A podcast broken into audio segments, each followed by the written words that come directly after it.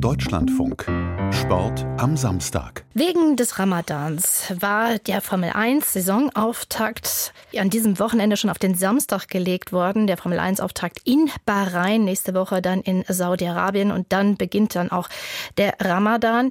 Für den Niederländer Max Verstappen im Red Bull war es in Bahrain ein Start-Zielsieg. Keinen einzigen Führungswechsel hat es gegeben bei dem Rennen heute. Er dominiert inzwischen seit zwei Jahren die Formel 1, aber eigentlich sah es vor dem ersten Rennen so aus, als wären die anderen Teams doch noch ein bisschen näher inzwischen dran. Dazu habe ich vor der Sendung mit dem Motorsport-Experten der FAZ, Arno Hecker, gesprochen. Meine Frage an ihn, wie ist dieses erste Rennen jetzt einzuordnen?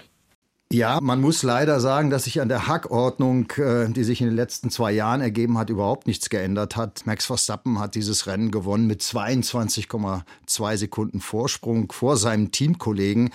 Allein das ist ja schon mal eine gewaltige Hausnummer, also den, den zweiten Fahrer im identischen Auto so weit zu distanzieren.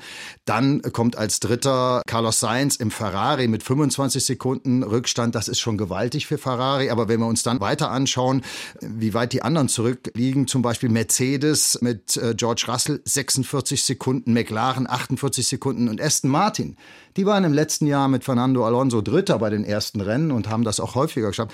Die waren diesmal 74 Sekunden zurück. Also das ist, ähm, ja, ein, ein Kollege schrieb von einer Zerstörung der Konkurrenz. So weit würde ich nicht gehen, denn gestern im Qualifying sah es sehr eng aus. Da haben sich, glaube ich, die anderen, vor allen Dingen Ferrari, selbst geschlagen. Aber auf eine Renndistanz, wenn es darum geht, die Reifen zu schonen und alles sozusagen in Form zu bringen über die 300 Kilometer, ist Verstappen offensichtlich so gut, wie er zuletzt gewesen ist im letzten Jahr. Also das erste Rennen zeigt schon wieder diese Hackordnung, wie Sie es gerade gesagt haben. Ja. Sehen Sie denn Verbesserungen bei den anderen Teams?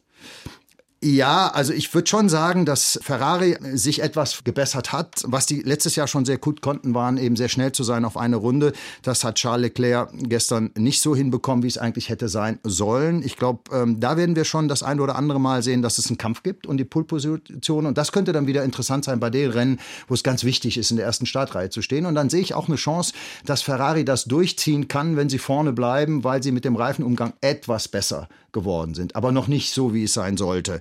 Mercedes enttäuscht mich ein bisschen, ja, mit 46 Sekunden Rückstand. Da hatte ich gedacht, dass die weiter vorne sind, aber vielleicht haben sie auch mit dem Umbau des Autos noch ein bisschen Spielraum, das muss man sehen. Und enttäuschend, sehr enttäuschend ist Aston Martin. Also gut, das ist das erste Rennen von 24. Man muss sehen, wie sich das noch weiterentwickelt. Die Formel 1 Ingenieure werden jetzt und in den nächsten Tagen uns haarklein erklären, warum und wieso das eine so lief und das andere nicht. Und man müsste das nächste Rennen und das übernächste und das dritte und das vierte abwarten.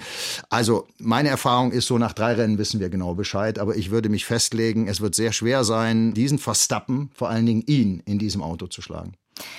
Der einzige deutsche Fahrer ist Timo Hückenberg. Er ist heute auf Rang 16 gefahren. Wie schätzen Sie denn seine fahrerische Leistung ein? Ja, das ist eigentlich äh, interessant. Ich glaube, Nico Hülkenberg ist unter Wert geschlagen worden oder hat sich selbst unter Wert geschlagen. Er war in eine Startkollision verwickelt. Aus meiner Sicht war das auch seine Schuld. Gut, dann ist der Frontflügel kaputt gegangen. Dann fährt man an die Box. Dann ist das Rennen eigentlich gelaufen.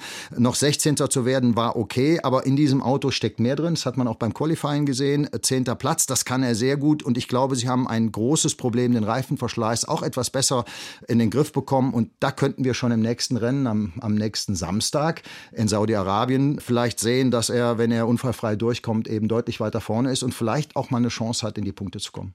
Aber dominierend bleibt eben Red Bull. Mhm. Nichtsdestotrotz gibt es viel Unruhe bei dem Rennstall. Oh ja. Diese Woche gab es ähm, es wurde genannt ein Freispruch. Man kann auch sagen, äh, man hat das Thema einfach erstmal beendet. Mhm. Es geht um das unangemessene Verhalten, das der Teamchef Christian Horner gegenüber einer Mitarbeiterin gezeigt haben soll. Wie wirkt sich das denn aus und was bedeutet das jetzt? Also die anderen Teams fordern da ja mehr Transparenz. Ja, ähm, ja das, das können sie ja sehr schön fordern. Also vielleicht muss man äh, kurz noch sagen, dass es diese Beschwerde gegeben hat und dass das Team einen, äh, wie das Team sagt, unabhängigen Rechtsanwalt beauftragt hat.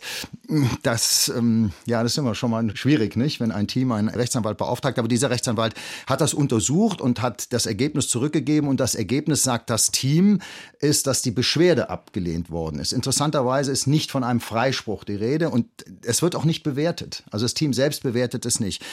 Aber diese Forderung nach Transparenz, also nach Offenlegung oder dass sozusagen eine dritte Partei, möglicherweise der Automobilweltverband, diese Untersuchung nochmal untersucht, das halte ich ehrlich gesagt nicht ähm, kompatibel mit den Persönlichkeitsrechten der betroffenen Personen. Also sowohl Herrn Horner als auch der Dame, deren Namen ich jetzt hier auch nicht nennen will, der ist auch nicht bekannt geworden. Ähm, ich glaube, das ist sehr schwierig. Es sei denn, irgendjemand würde vor einem öffentlichen Gericht klagen. Ich habe ein paar von diesen Chats gesehen, die sind uns anonym zugespielt worden.